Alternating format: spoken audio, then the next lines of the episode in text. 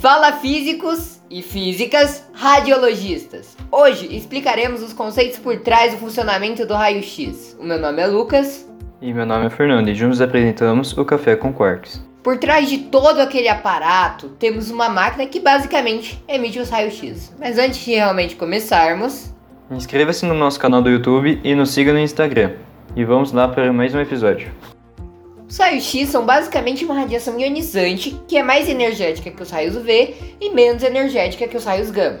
Essa radiação basicamente retira os elétrons de um átomo. Esse é o conceito de ionizante que falamos no episódio de radioatividade. Então, se você não viu, corre lá para ver.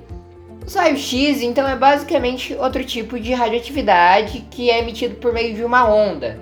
Não precisa de um meio de propagação específico e precisam de um material um pouco mais grosso para barrar a radiação.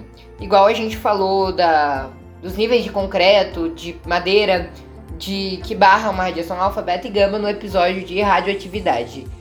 E essa radiação possui uma velocidade de quase 100% da luz, ou seja, quase os 300 mil quilômetros por segundo. E ela é emitida por meio de raios catódicos, que basicamente flui do cátodo para o ânodo, porque os opostos se atraem. Falamos um pouco mais de raios catódicos no episódio de átomos. Se você não viu, corre lá também para ver.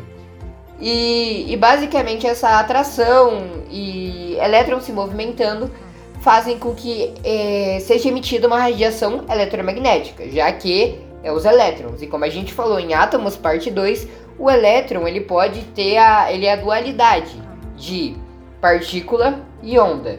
E basicamente esses anos e cátodos são ajustados, temperatura e etc, para atingir o comprimento de onda desejado, que no caso é o raio-x. Os raios-x são muito utilizados na medicina, em radiografias, para fazer diagnósticos por meio de imagem. Eles foram descobertos em 1895 pelo físico alemão Wilhelm Conrad o qual estava fazendo experimentos com um tubo, com um tubo de raios catódicos, os quais falamos no episódio de Átomos Parte 1. Se você não viu, corre lá para ver também. Então observou uma luminosidade. Wilhelm ficou surpreendido e colocou a mão interceptando a luminosidade. Então viu seus ossos em uma tela.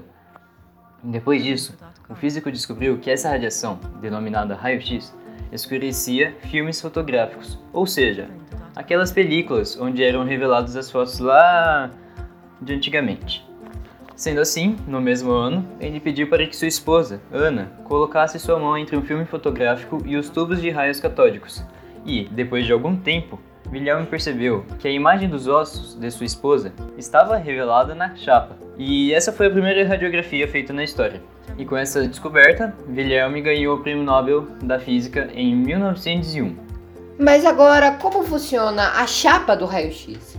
Basicamente, o corpo absorve parte dos raios-x e a parte que não é absorvida passa para a chapa e emite aquele clássico efeito do osso branco e tal.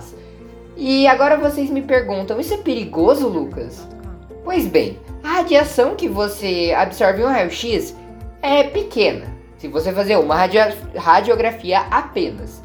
Mas se você fazer muitas, em torno de 150 mil, você vai ter sérios problemas cancerígenos. Ou seja, não façam 150 mil raio-x. E mas teremos um episódio exclusivo de perigos da radiação. Por isso, inscreva-se no nosso canal do YouTube, ative o sininho e nos siga no Insta.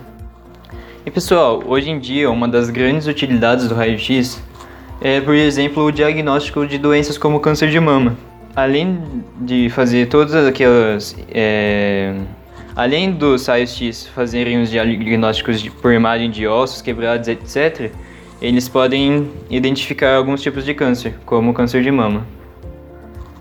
E Lucas, você sabe por que, que todos se assustam ao ver uma radiografia do corpo inteiro? Uai, por quê? Porque é porque vem uma caveira. É, nessa foi a pior até agora, a gente assume. Temos que melhorar as nossas piadas, mas tá difícil. Demais, hein, Fernando? Então foi isso, pessoal. Mais um shorts quentinho para vocês. Semana que vem vai ter coisa boa. E aguardem, porque as próximas semanas estarão ainda melhores. É, se vocês não são inscritos no canal, inscrevam-se, deixem um like no vídeo, que dá um trabalhinho pra fazer, não é mesmo? Siga nosso nossa playlist e canal no Spotify também e nos siga no Instagram. Obrigado, pessoal, e falou. E esse foi mais um episódio do Café com Corks, pessoal. Muito obrigado pela audiência. Falou!